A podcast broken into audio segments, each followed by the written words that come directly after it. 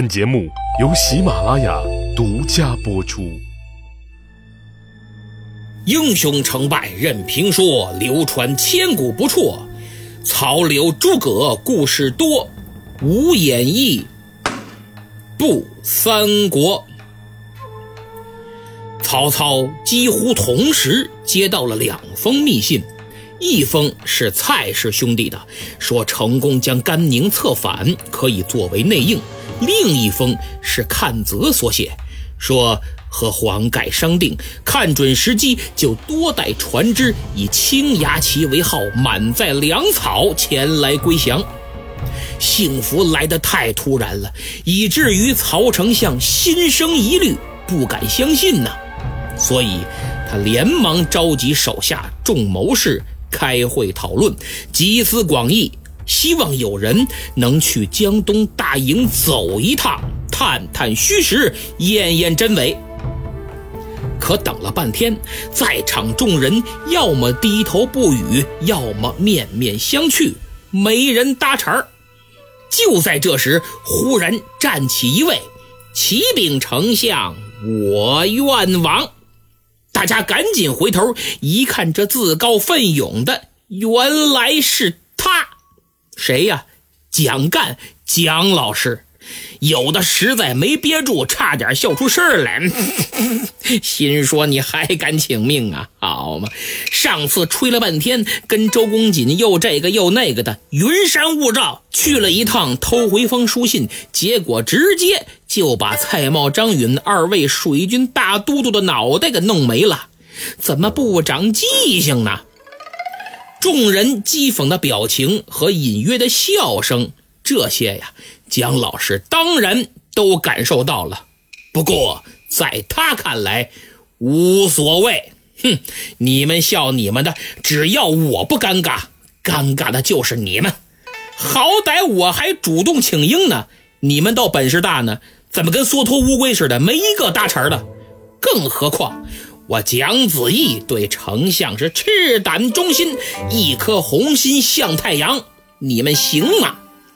就见蒋干一本正经，神色非常庄重。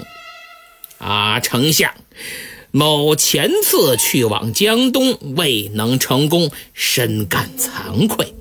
今愿舍身再往，必得实信回报丞相。这次我一定完成任务，把虚实给您打探清楚。还别说，我挺佩服蒋干的，就他这股子忠诚、勇气和精神，实在难得。所以态度和能力不是一码事儿。记得有位领导曾经说过：“态度决定一切。”不过蒋干的能力还是可以的，只是生不逢时，碰到的对手啊太厉害了。要是生在水浒的时代，上梁山起码也能坐把交椅，还必须得是天罡级的。顺便说一句，这是蒋先生第二次，也是最后一次出场了。整部《三国演义》，他和阚泽一样，都只出场了两次，也都是最关键的时刻。话说到这儿，您肯定意识到，这次过江，蒋老师自然还会给曹丞相带来个大大的惊喜。言归正传，一看蒋干愿望，曹丞相也很高兴。为啥要说也呢？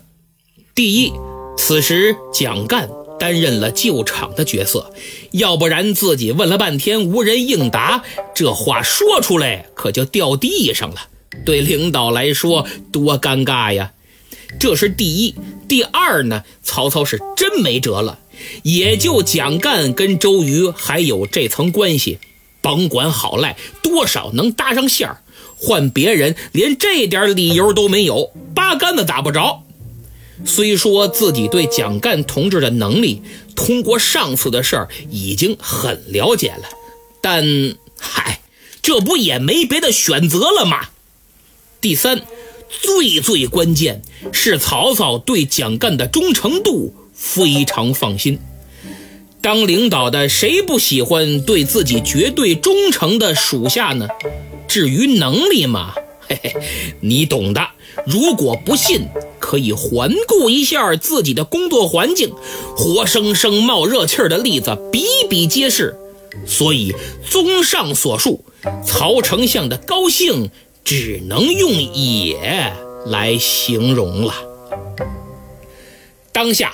他立即吩咐蒋老师再次出访江东，还命相关人等全力配合，赶紧做好各项准备工作。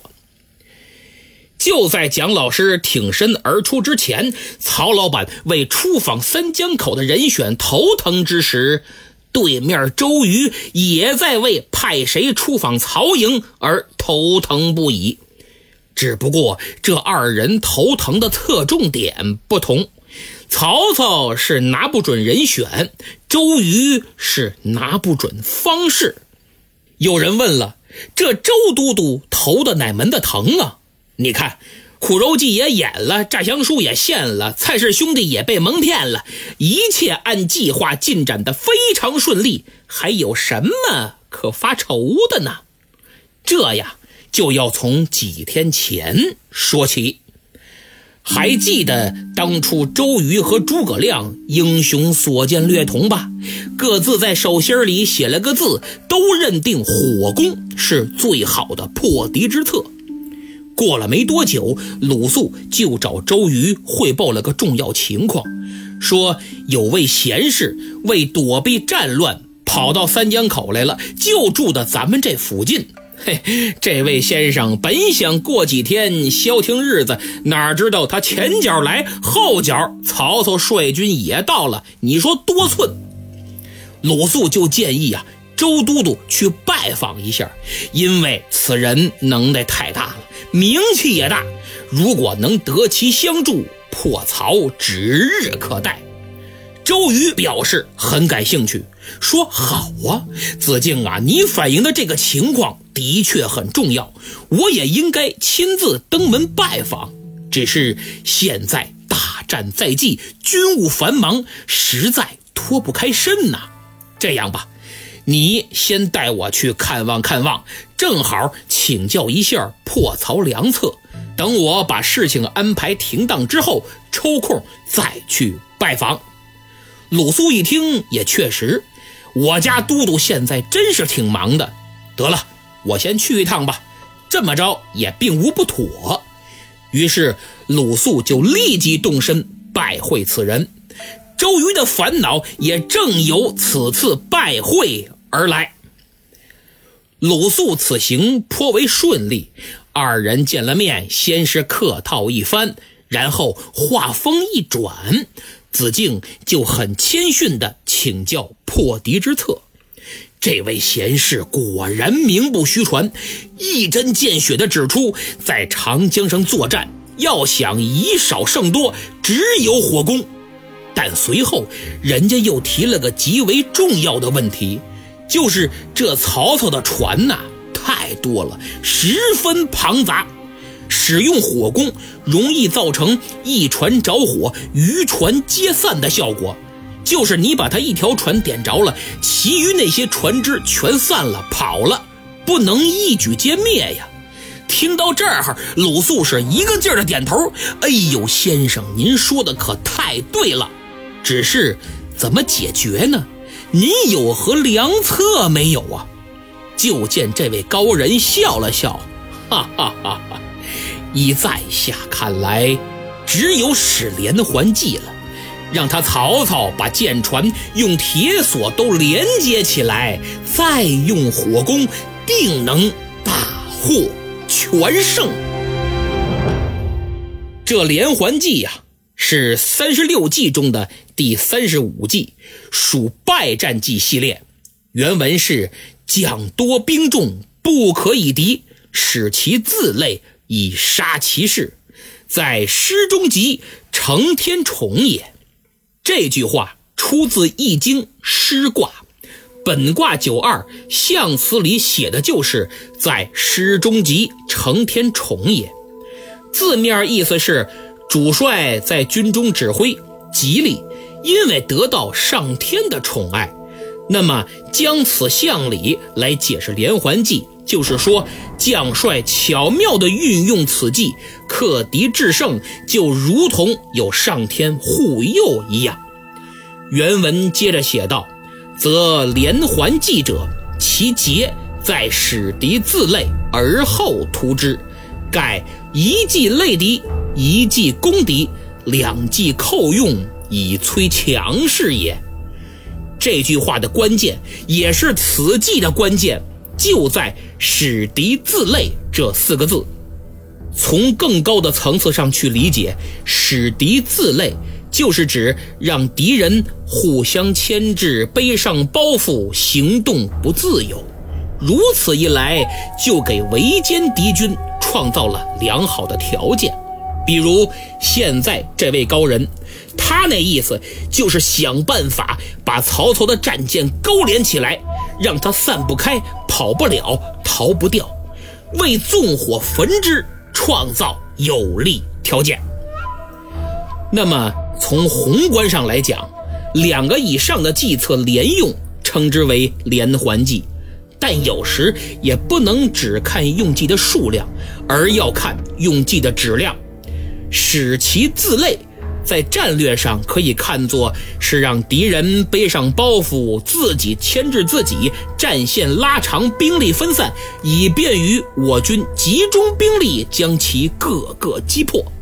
这也是连环计在谋略思想上的反应。所以《兵经百篇》中说：“大凡用计者，非一计之可孤行，必有数计以相之也。”故善用兵者，行计勿实施，运巧必防损，立谋虑中变。就是，但凡用计的高手，都知道不能孤零零的只用一计去对付敌人，必须有多个计策辅助才行。用计重在效果。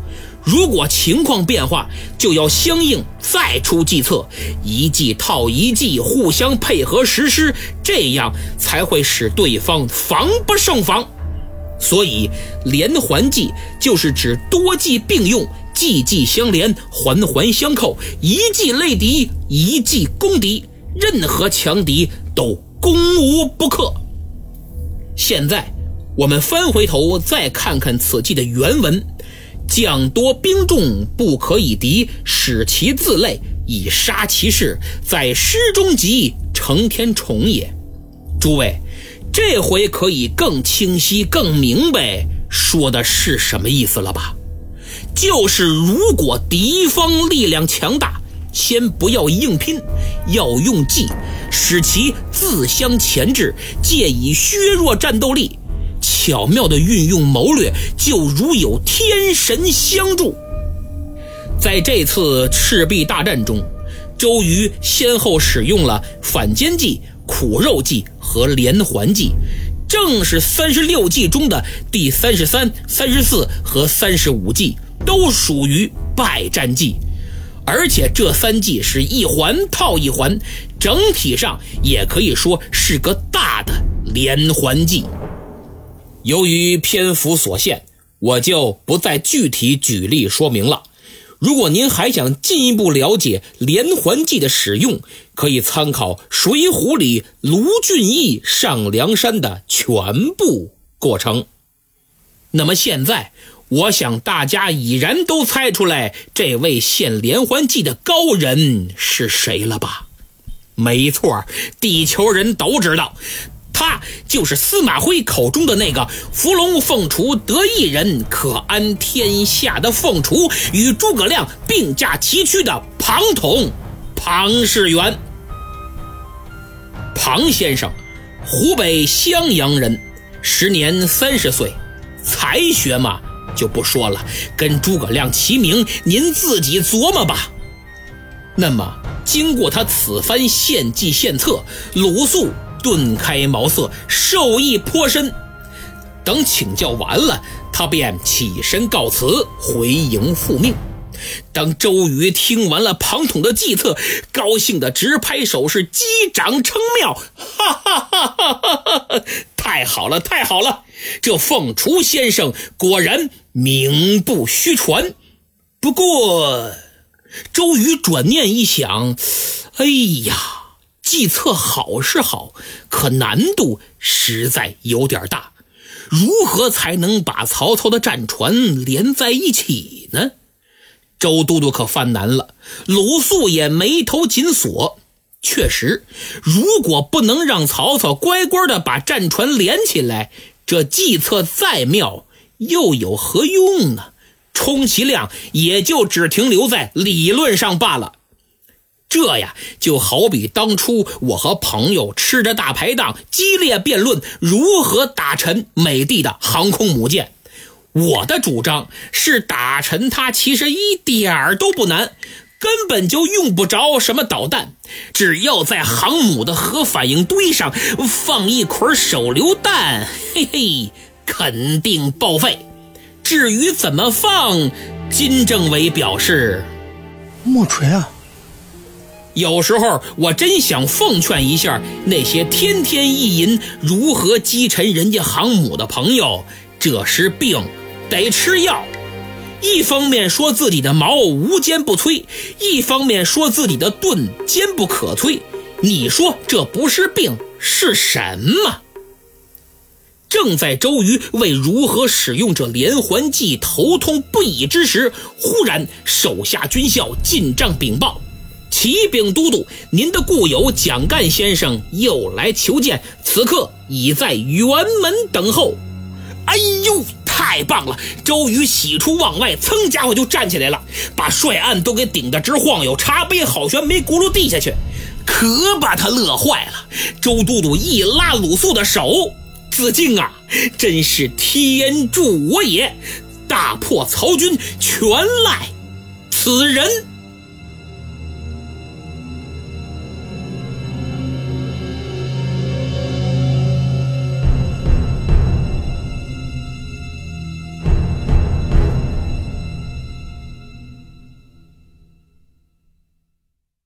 好，节目听完了，《连环计》终于上演了。